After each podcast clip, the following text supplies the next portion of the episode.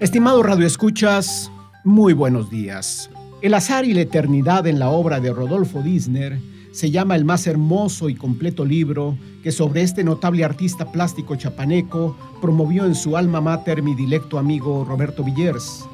Las dos más visibles antípodas en su ecléctica obra establece estrechas amarras con la identidad de un estado de muy ricas y diversas tradiciones y raíces, con tan exuberantes fauna y flora que sobrecogen los sentidos y superan cualquier desinhibido ejercicio de la imaginación. Si Eros y Tánatos han sido dos de las más visibles constantes en el arte desde siempre, aquí aparecen de igual modo como las dos coordenadas que se multiplican en los más específicos temas que pueblan su multitonal obra, donde el color y la luz parecieran desbordarse y fecundarlo todo, con presencia nodal de los cuatro elementos que la inteligencia meridiana de Gastón Bachelard supo reconocer como elementos esenciales en cuanto lo son de la vida, de la propia creación artística, ya sean sus paisajes o sus marinas o sus confabularios de lo que Carpentier llamó lo real maravilloso, o sus máscaras y personajes de las mitologías occidentales y amerindias o mestizas,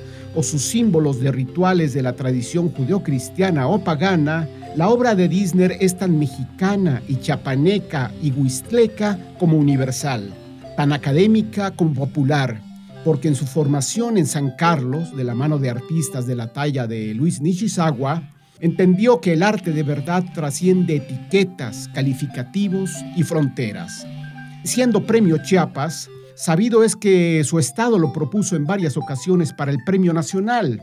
y los jurados tuvieron la pifia de clasificarlo en la categoría de arte popular, sin entender el valor estético de su ya muy definido quehacer de más de media centuria, quizá por el prejuicio de su notable presencia en el terreno de la cerámica, en el que muchos otros importantes artistas han abonado de igual modo sin miramientos.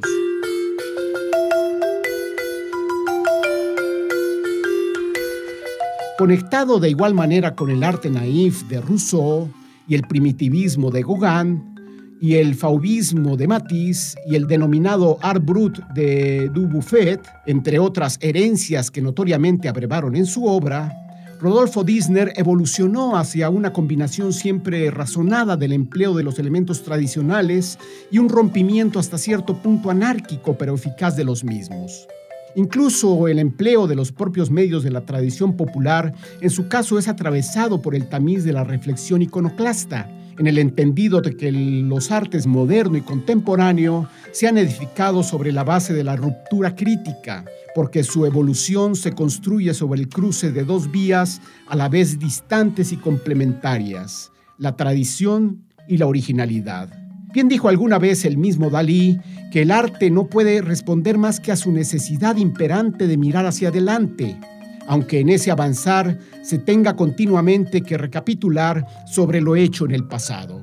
El mismo Villers reflexiona en el arriba citado libro sobre cómo en el desbordado y hasta alucinante arte imaginativo de Disney llegan a manifestarse incluso rasgos de un siempre saludable humorismo que mucho contrasta con el predominante espíritu solemne y hasta lacrimoso de buena parte de nuestra tradición artística. Entre el trazo figurativo y el abstracto, y sin dejar de establecer nexos de igual modo con los sismos vanguardistas, el carácter juiciosamente dicharachero de muchas de las piezas de esta vena irreverentemente festiva responde en primera instancia al carácter transgresor de la propia metamorfosis como símbolo de libertad.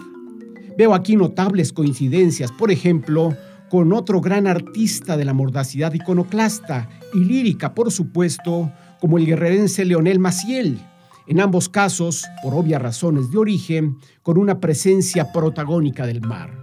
Con la muerte del ya nonagenario Rodolfo Disner, se ha ido el decano de la plástica en su entidad, donde con admiración se le conoce como el alquimista del oro o el artista con fuego, y con su nutrido e influyente legado deja un vívido testimonio de quien a partir del empleo oficioso e inspirado de técnicas y materiales diversos en prácticamente todos los formatos, concibió una obra palpitante y dinámica, con las siempre saludables búsqueda y experimentación como principios inagotables de toda creación estética. Muchas gracias Será hasta la próxima.